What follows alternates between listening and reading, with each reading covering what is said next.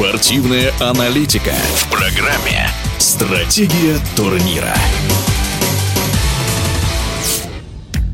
Новым главным тренером мужского волейбольного клуба «Зенит» стал Андрей Толочко. До этого «Зенит» возглавлял финский специалист Томас Самельво. Он покинул пост 25 февраля. Толочко, руководивший «Зенитом» в концовке завершившегося чемпионата России, утвержден в качестве главного тренера Санкт-Петербургского клуба на сезон 22-23 годов. О новом назначении «Зенита» в эфире спортивного радиодвижения рассуждает бывший игрок сборной России, заслуженный мастер спорта Павел Абрамов. Здесь логика следующая. Он завершал сезон после ухода Томаса Самуэлова, и, по всей видимости, тем, как он сезон завершал, было довольно руководство клуба.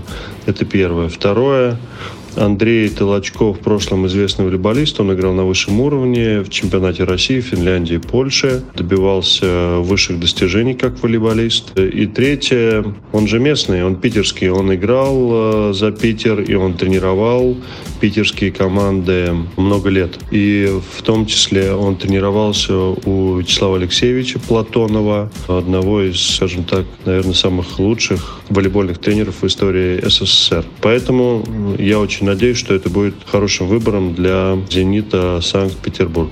Как нужно усиливаться питерцам, наверное, виднее Андрею Толочко. Уверен то, что он верную политику выберет для усиления. В эфире спортивного радиодвижения был бывший игрок сборной России, заслуженный мастер спорта Павел Абрамов. Стратегия турнира.